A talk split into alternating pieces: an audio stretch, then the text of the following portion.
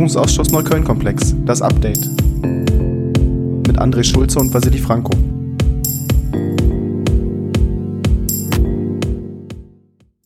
Herzlich willkommen zu einer neuen Podcast-Folge Das Update, der Podcast zum Untersuchungsausschuss im Berliner Abgeordnetenhaus zur Untersuchung der rechtsextremen Straftatenserie in Neukölln.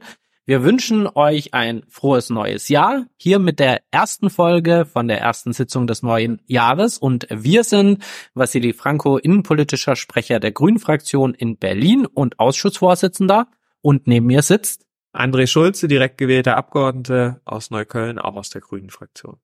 Wir bringen euch hier immer auf den laufenden Stand, was für Zeugen wir gehört haben, was im Ausschuss passiert ist und welche neuen Erkenntnisse wir mit Blick auf die Straftatenserie in den Jahren 2009 bis 2021 in Neukölln herausfinden konnten. Und auch dieses Mal hatten wir in der ersten Sitzung des neuen Jahres zwei Zeugen aus der Polizeiführung. Wer war denn bei uns, André? Ja, begonnen haben wir mit Oliver Stäbchen, der ist inzwischen Polizeipräsident in Brandenburg, hat also einen gewissen Aufstieg äh, genommen, war für uns relevant von 2011 bis 2015 Leiter des Staatsschutzes in Berlin, also jener Abteilung beim LKA, die sich mit politisch motivierter Kriminalität im Bereich Rechtsextremismus beschäftigt und ist danach noch ähm, von 2015 bis 2018 Leiter des LKA 6 gewesen, das sich unter anderem als LKA, das sich mit operativen Diensten beschäftigt, auch mit Observationen beschäftigt und war von 2019 bis 2020 nochmal für ein Jahr stellvertretender Leiter des LKA Berlin, hat also verschiedene Rollen eingenommen im Untersuchungszeitraum, die relevant sind für unseren Untersuchungsauftrag. Außerdem hatten wir noch eine zweite Leiterin des Staatsschutzes bei uns. Das ist Frau Potschutschek. Die ist mittlerweile Direktionsleiterin der Direktion 1 bei der Berliner Polizei, war drei Jahre lang äh, Kriminaldirektorin und Chefin der Mordkommission. Auch da übrigens mit dem Mordfall Burak Bektasch befasst und dann Leiterin beziehungsweise erst stellvertretende Leiterin des Staatsschutzes von 2014 bis Mitte 2015 und dann bis 2018 dort auch die Chefin für alle Phänomenbereiche. Ich würde sagen, André, wir starten gleich durch mit dem ersten Zeugen. Herr Stäbchen, was hat der uns denn erzählt? Wir haben ja immer so ein bisschen die Frage, wie genau kennen sich Führungskräfte mit der rechtsextremen Szene aus? Das haben wir in den letzten Sitzungen schon, sagen wir mal, immer standardmäßig gefragt und immer sehr unterschiedliches Feedback bekommen von den verschiedenen Leitungen des äh, LKA 53, die also explizit für Rechtsextremismus zuständig war. Hier muss man sagen, hier war Herr Stäbchen gut im Bilde. Ähm, er hat insbesondere den Komplex freie Kräfte autonome Nationalisten, der für unseren Bereich sehr äh, relevant ist, weil alle Tatverdächtigen oder die wesentlichen Tatverdächtigen aus genau diesem Zusammenhang kommen.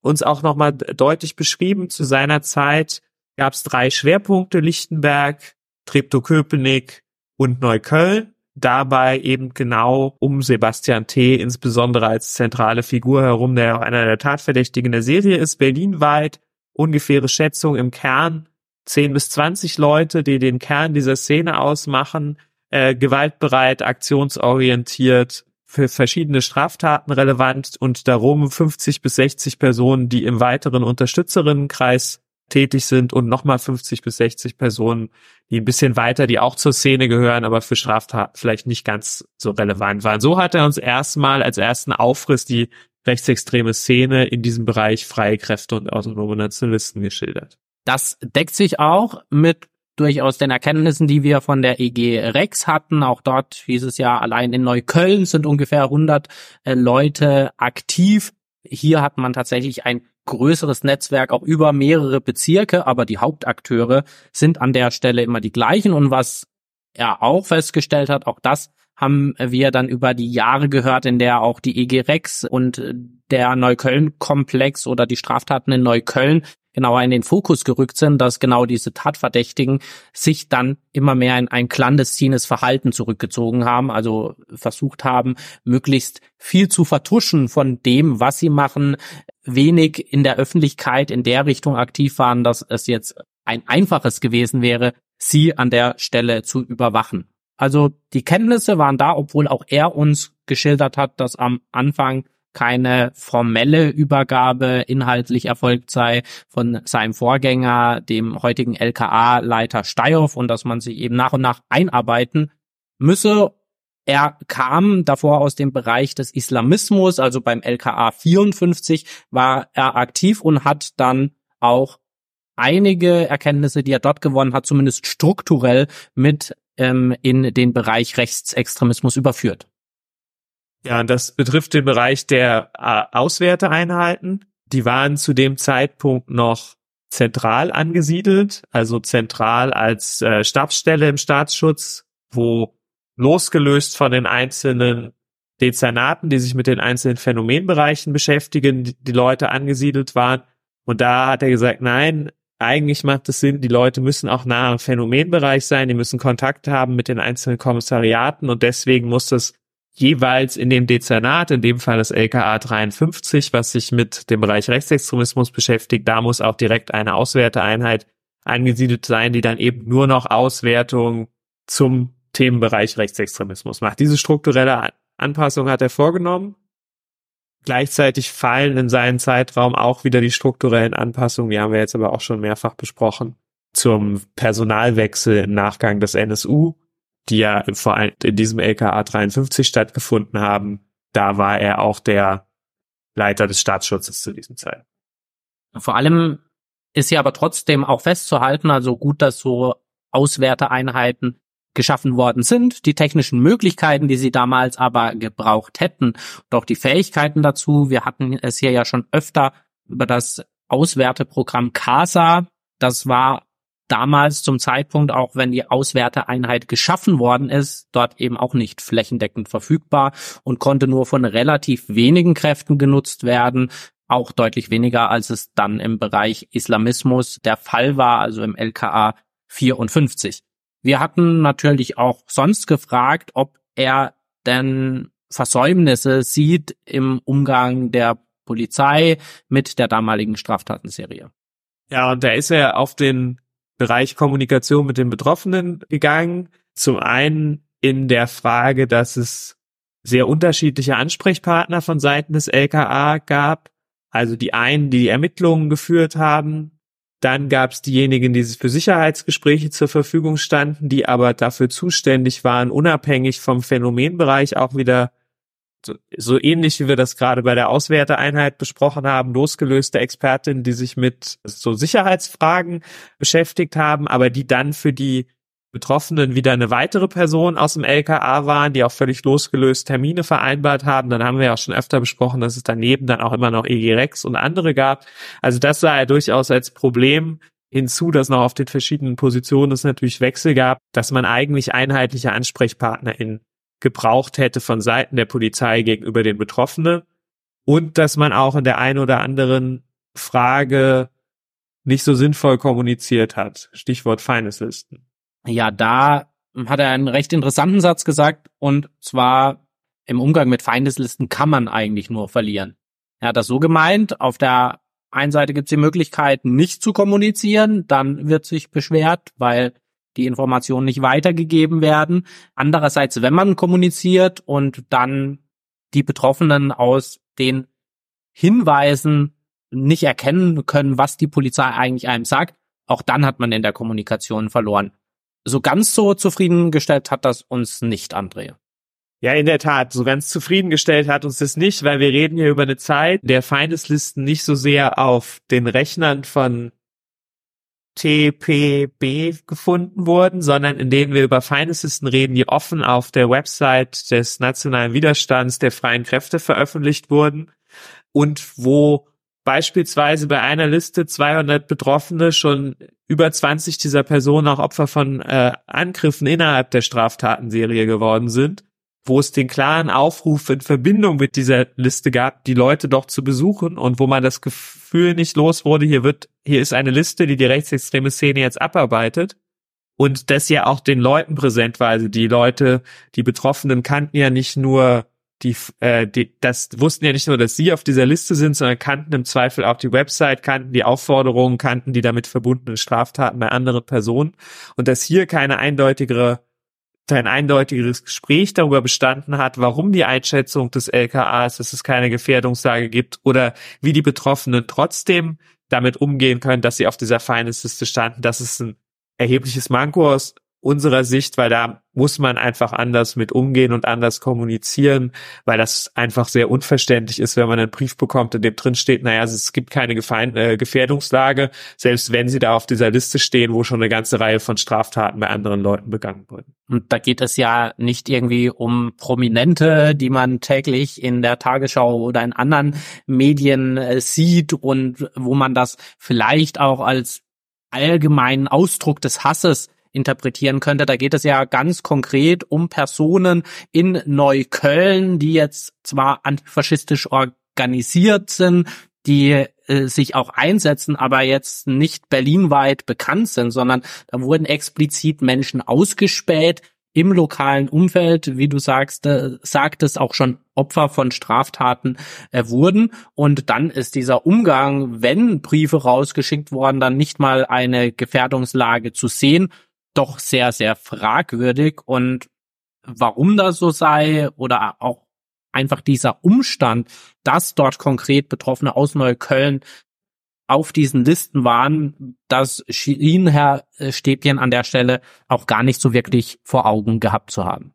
Ein weiterer Punkt, in dem er gesagt hat, naja, da hätte es Verbesserungspotenzial gegeben oder wo wir auch nachgefragt haben, ist der Bereich der Spurensicherung. Da wissen wir ja aus den Befragungen, von der ganzen Reihe von Betroffenen, dass es da immer wieder Probleme gab, dass Spuren nicht rechtzeitig gesichert wurden, dass die Polizei erst explizit darauf dazu gedrängt werden musste, sie zu sichern oder sie dann teilweise im Nachhinein gesichert wurden. Es ging dann um den Stein, den Stein, über den wir schon, glaube ich, mehrfach gesprochen haben, der eine Woche im Garten lag und wo es dann zwischendurch geregnet hat. Wo man dann auch keine Spuren mehr findet. Natürlich. Wo, wo man dann auch keine Spuren mehr findet. Uns haben ja zwischenzeitlich schon Polizeibeamte sehr klar gesagt, dass man an Steinen, wenn man nicht erst nach dem Regen kommt, sondern sie von vornherein sichert, Spuren sichern kann. Da war Herr Stäbchen jetzt, sagen wir mal, etwas ambivalent in seiner Aussage, aber er ist ja jetzt auch nicht als Kriminaltechniker geladen worden. Ähm, da hat er, das fand ich jetzt nicht ganz überzeugend, vor allen Dingen damit argumentiert, man hätte das besser kommunizieren müssen gegenüber den jeweiligen Betroffenen der Straftat, warum man etwas sichert oder warum man nichts sichert. Widersprüchlich war das Ganze auch einfach an der Stelle, dass ein solcher Vorfall, wahrscheinlich auch der mit dem berühmten Stein, in ihm so in Erinnerung war, dass dort zwar vom Kriminaldauerdienst, also der ersten kriminalpolizeilichen Einheit, die dann vor Ort ist, auch dann gesagt worden ist, äh, bitte nehmt diesen Stein mit und das einfach an der Stelle nicht erfolgt ist. Also äh, das mag ein Kommunikationsproblem durchaus sein, aber tatsächlich ist das auch ein Ermittlungsproblem im Nachhinein betrachtet. Und wir haben ja auch schon verschiedene Führungskräfte jetzt in den letzten Wochen gehabt vom LKA, die uns ganz klar gesagt haben, die Devise muss lauten, im Zweifel sichern und im Zweifel mitnehmen, selbst wenn man dann im Nachhinein nichts darauf findet. Kommen wir noch zu einem Thema, das Herr Stäbchen auch zeitweise betreut hat als Leiter des LKA 6 als Chef auch der operativen Dienste, also auch derjenigen Kräfte, die Observationsmaßnahmen durchführen. Und wir sind da ja durchaus interessant. Was lief denn da gerade mit dem Blick darauf, dass die Neuköllner Szene, wie wir vorher auch nochmal genannt haben, relativ clandestin unterwegs war, wie es so schön im Polizeijargon heißt? Ja, wir haben noch die V-Personen wie wir sie nennen, die Vertrauenspersonen, die die Polizei anwirbt in der jeweiligen Szene, um verdeckt Informationen zu gewinnen. Da stellt sich uns natürlich immer die Frage, gab es im Umfeld des Neukölln-Komplexes, gab es in dieser Neuköllner Szene zu irgendeinem Zeitpunkt V-Personen? Stäbchen hat jetzt eher gesagt, es hatte keine besondere Relevanz für den Themenkomplex ist für uns aber natürlich immer noch eine interessante Frage, gerade vor dem Hintergrund, dass zum Ende der Selbstenttarnung des NSU und der Zeit danach das relativ turbulent war, was Berlin und seine V-Personenführung anging. Da gab es viele Personen, kann man sagen, aber wenig Informationen. Also äh, das Land hatte wenig Überblick darüber, oder in dem Fall die Polizei hatte wenig Überblick darüber, was eigentlich alles an Informationen von ihren V-Personen so herangebracht wurde. Das ist auch im Zusammenhang mit dem NSU schon mehrfach thematisiert worden. Da hätte man durchaus Anhaltspunkte gehabt, die man aber ja nicht verfolgen konnte, nicht verfolgen wollte, entweder weil die Informationsmenge es nicht hergegeben hat ähm, oder weil zumindest nicht die richtige Person zum richtigen Zeitpunkt diese Information hatte. Er hat uns zumindest gesagt, die VP-Führung mit Blick auf den Neukölln-Komplex, die hatte keine besondere Relevanz und das lässt sich eben dann auch aus unterschiedlichen Gründen durchaus nachvollziehen. Zum einen eben die Folgen äh, des NSU ganz grundsätzlich, auch die politischen Konsequenzen, aber auch gerade in dieser Zeit äh, wäre es sehr schwer gewesen, in diese clandestinen Bereiche V-Personen reinzubekommen, weil einfach auch die rechte Szene da ein höheres Augenmerk drauf hatte, wer denn bei denen so unterwegs war oder mitmischen möchte. Dann würde ich sagen, gehen wir mal weiter zur zweiten Zeugin nämlich der zunächst Chefin der Mordkommission und danach Leiterin des LKA, Frau Potschutschek, die kennt sich mit Untersuchungsausschüssen aus. Als sie die Leiterin des Staatsschutzes war, fand ja auch der Anschlag von Anis Amri statt. Und auch sie haben wir jede Menge gefragt. Wie hat sie denn das LKA 5 damals vorgefunden? Ähm, sie, wie viel Vorerfahrung hatte sie? Auch da wieder ein ähnliches Bild mit dem Bereich Rechtsextremismus im Bereich der Mordkommission noch nicht so viel zu tun äh, gehabt und auch da sich eingearbeitet als einen von fünf Bereichen, die im gesamten Spektrum der politischen motivierten Kriminalität zu finden sind. Was sie uns aber geschildert hat, ist, dass sie mit dem Einstieg im LKA 5 als stellvertretende Leiterin, bevor sie dann Leiterin geworden ist, Ihr erster Eindruck aus den morgendlichen Lagen war, dass sie schockiert war, wie viel rechtsextreme Straftaten jeden Tag in Berlin stattfinden. Und zwar nicht als außergewöhnliches Ereignis und nicht als ja, besonderen Schwerpunkt polizeilichen Arbeiten, sondern einfach so als tägliches Geschäft des Staatsschutzes im Bereich Rechtsextremismus.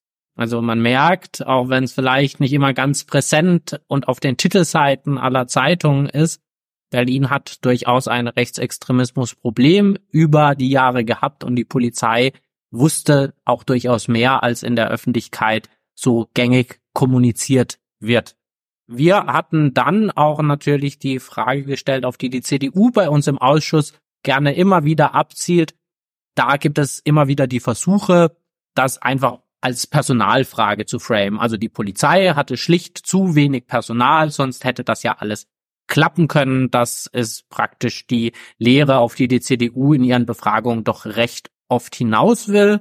Da hatten wir jetzt ein anderes Bild oder zumindest mal ein etwas differenzierteres Bild, weil mehr Polizei, mehr Angestellte in der, in der eigenen Abteilung, in der eigenen Funktion. Das wünscht sich natürlich immer jeder gerne. Mit Blick auf die konkreten Ermittlungen hat sie da aber durchaus verteidigt, was der Status quo damals gewesen sei. Ja, sie hat durchaus ausgeführt, dass aus ihrer Sicht die Ausstattung beispielsweise der EG Resin, äh, die in ihre Zeit fällt, sinnvoll gewählt war am Anfang und jetzt nicht zwingend mehr Ermittlungserfolge dadurch erzielt worden wären, wenn man jetzt mit mehr Personal da im Ansatz reingegangen wäre. Ein Bereich, in dem die Priorisierung des Personals eine Rolle gespielt hat, war der Bereich Observation. Da hat sie schon klar gesagt, naja, insbesondere nach dem Anschlag am Breitscheidplatz ist da häufig innerhalb des Staatsschutzes priorisiert worden zu, zugunsten des Bereiches islamistischer Terrorismus und damit natürlich zu Ungunsten anderer Bereiche, also in, in dem Fall zu Ungunsten des Bereichs Rechtsextremismus. Und genau in diesem Zuge äh, des Anschlags am Breitscheidplatz war natürlich das LKA 54, also der Bereich Islamismus, ganz besonders gefordert, ganz besonders im Blick. Da wurde auch mehr Personal eingestellt. Da lief praktisch die Arbeit auf Hochtouren und es gab an der Stelle auch Überlastungsanzeigen, also dass Mitarbeitende gesagt haben, sie können das, was an Arbeit gerade zu tun ist, nicht sachgerecht erledigen. Da hatten wir auch gefragt, was das für eine Auswirkung auf den Bereich PMK rechts hat. Da hatten wir bisher ja immer mehr oder weniger die Aussagen, na ja, der Bereich Rechtsextremismus sei dadurch aber nicht untergegangen oder vernachlässigt worden. Sie hat das nochmal ein bisschen konkreter eingeordnet. Ja, sie hat uns nochmal ausgeführt, wie, wie passiert es dann, wenn man Personalaufstockungen vollzieht? Dass es halt ist, die Aussage hier, ihr kriegt 20 neue Kräfte oder ihr kriegt 20 Kräfte aus dem, nicht neu zwingend, aber aus dem aktuellen Absolventinnenjahrgang. Da müsst ihr gucken, wie ihr die Abgänge kompensiert, die es sowieso in der Abteilung altersbedingt gibt oder durch rotationsbedingte Abgänge. Und dann könnt ihr mit den überzähligen Kräften gucken, wohin ihr die steckt. Und wenn man da natürlich einen Bereich rausnimmt, sagt, man will mehr Kräfte für Rechtsextremismus, bedeutet das in dem Jahr natürlich ganz praktisch, wenn ich von 20 Leuten 10 altersbedingt brauche, dann noch acht in Rechtsextremismus stecke, habe ich nur noch zwei übrig, um sie in andere Bereiche zu stecken. Also so eine Form von Priorisierung ist durch die Führung des Staatsschutzes immer erforderlich. Und das heißt, ab Ende 2016 erfolgte eine Priorisierung im Bereich Islamismus, was dann eben auch zu Lasten des Bereichs Rechtsextremismus gab, beziehungsweise da einfach nicht viel Luft nach oben drin war, aber dort gab es zumindest keine Überlastungsanzeigen. Also wenn tatsächlich die Frage des mangelnden Personals die ausschlaggebende gewesen sein sollte, dann hätte es auch aus diesem Bereich Überlastungsanzeigen geben müssen. Die erfolgten stets abstrakt, aber nie in dem konkreten Sinne, dass man äh, sagte, wir kommen hier nicht mehr weiter mit den Ermittlungen so, wie es eigentlich geboten und rechtlich notwendig wäre. Ja, das erste Mal konfrontiert mit der Unzufriedenheit der Betroffenen in der Serie wurde Frau Portucek im Zusammenhang mit Feindeslisten. Haben wir ja eben schon mal gehabt, das Thema. Jetzt sind wir ein paar Feindeslisten weitergewandert. Es ging wieder um die Frage der Information und wieder um den Kern dessen, was wir eben schon mal angerissen haben, nämlich wie informiere ich und was können Betroffene eigentlich, die auf so einer Feindesliste stehen, mit der reinen Information, dass sie da stehen und der Aussage des LKA anfangen, dass es, dass keine Gefährdung besteht. Da hat sie das erste Mal aus den Rückmeldungen mitbekommen, okay, hier gibt's gerade vor dem Hintergrund der Straftatenserie, die sich bis zu dem Zeitpunkt schon angehäuft hatte, eine große Unzufriedenheit. Und so richtig präsent waren ihr dann auch die Fälle im Rahmen einer Straftatenserie in Neukölln, auch mit der massiven Beschwerdelage, die es gab, erst ab dem Brandanschlag auf äh, Ferhat Kotschak und den Buchhändler Heinz O da waren wir dann aber doch etwas erstaunt, weil gerade aus den betroffenen Befragungen hatten wir ja sehr massive Kritik und auch den Eindruck, dass die durchaus sehr massiv geäußert worden sind. Da hast du dann nochmal nachgehakt.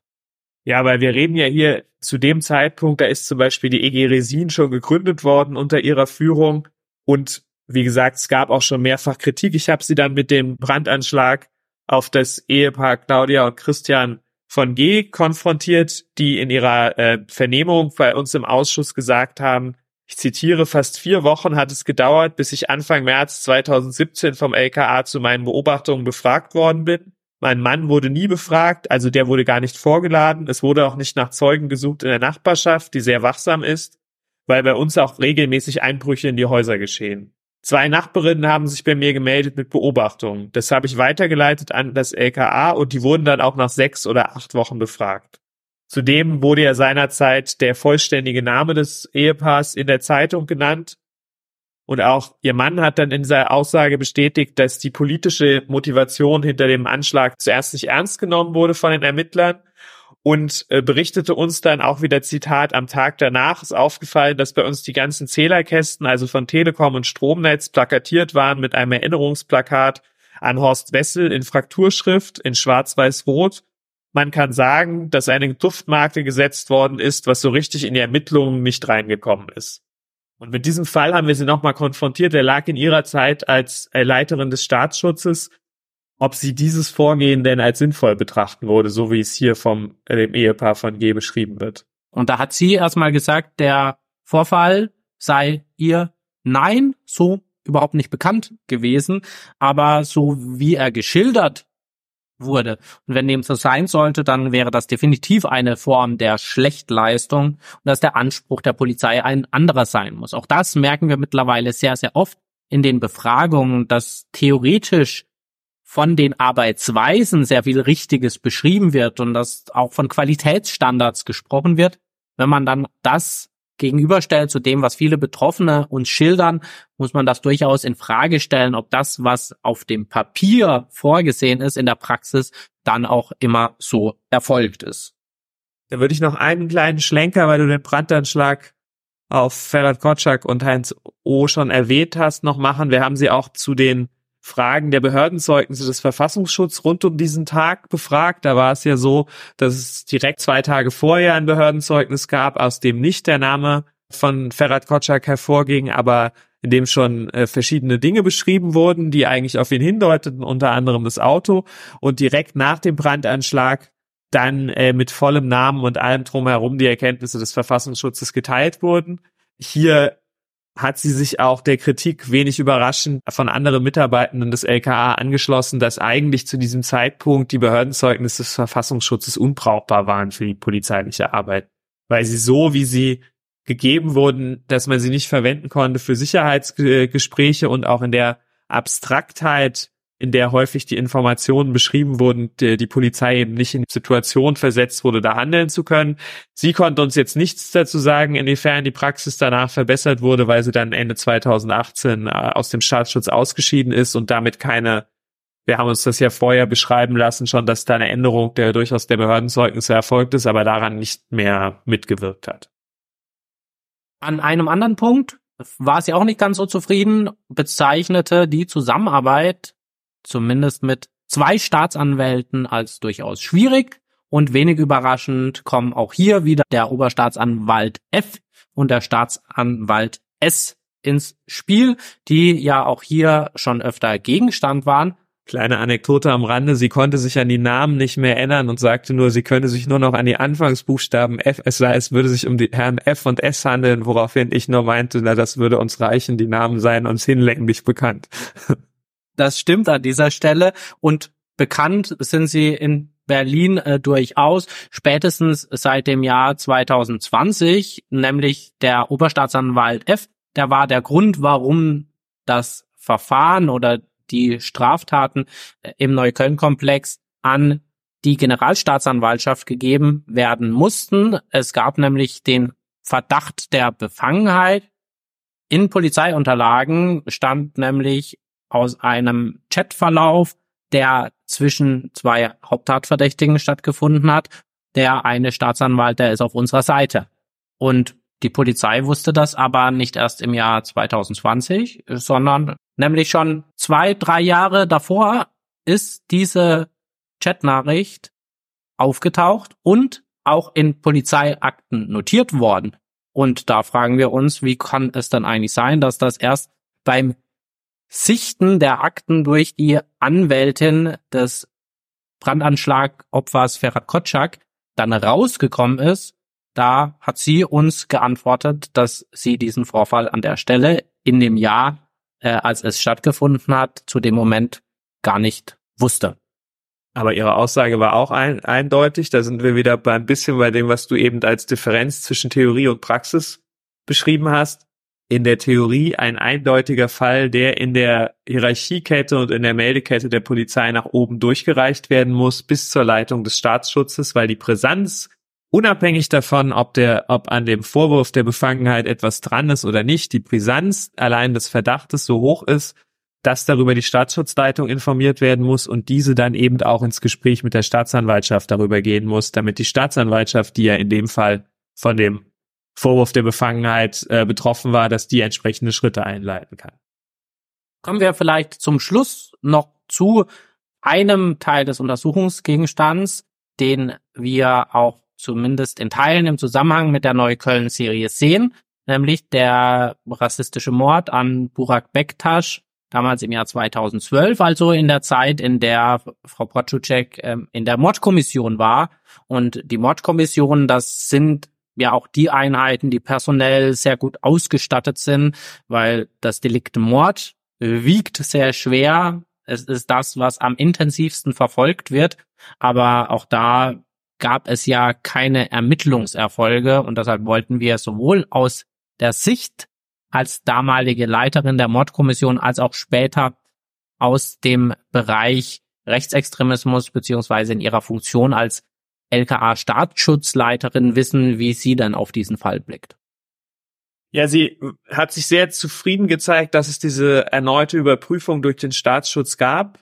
Ungefähr zwei Jahre nach dem, nach dem Mord an Burak Bektasch, ähm, weil es wichtig gewesen sei, nochmal alles grundlegend zu überprüfen und zu überprüfen, ob es insbesondere mit Blick auf den Bereich äh, Rechtsextremismus da äh, Nachlässigkeiten gab in den Ermittlungen.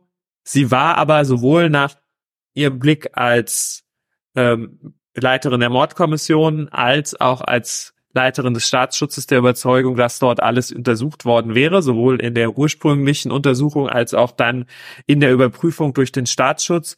Und da, das war auch nochmal eine explizite Frage von uns, weil das ja, dem werden wir dann auch nochmal intensiver nachgehen, wenn wir Zeugen aus der Mordkommission zu diesem Thema hören.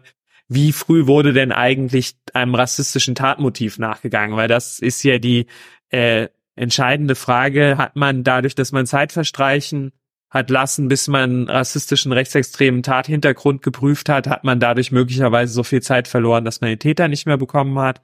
Ähm, das hat sie jetzt verneint, aber dem werden wir uns natürlich nochmal intensiv widmen, ähm, mit Blick auf die Zeugin, die wir dann aus dem Bereich hören werden.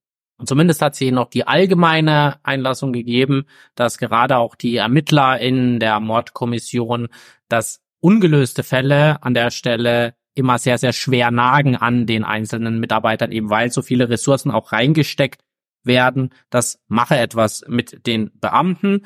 Ob und wie das dann im Detail erfolgt ist, das werden wir in diesem Ausschuss an anderer Stelle, wie André gerade angekündigt hat, auch nochmal aufrollen. Das heißt, auch dieser Fall ist damit für uns noch längst nicht abgeschlossen und ich würde vorschlagen, wir werfen einen kurzen Blick dann auf die nächste Sitzung.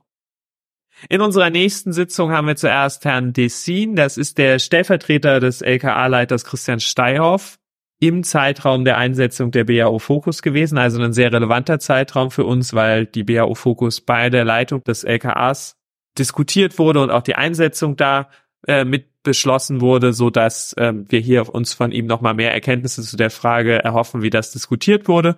Und dann Herrn Rauhut setzt fort unsere Reihe der Staatsschutzleiter, der jetzt auch Staatsschutzkoordinator ist seit 2019 und damit eben diesen Strang abschließt der Zeuginnen, die sich aus Leitungsperspektive im Staatsschutz mit dem Neukölln-Komplex beschäftigt haben.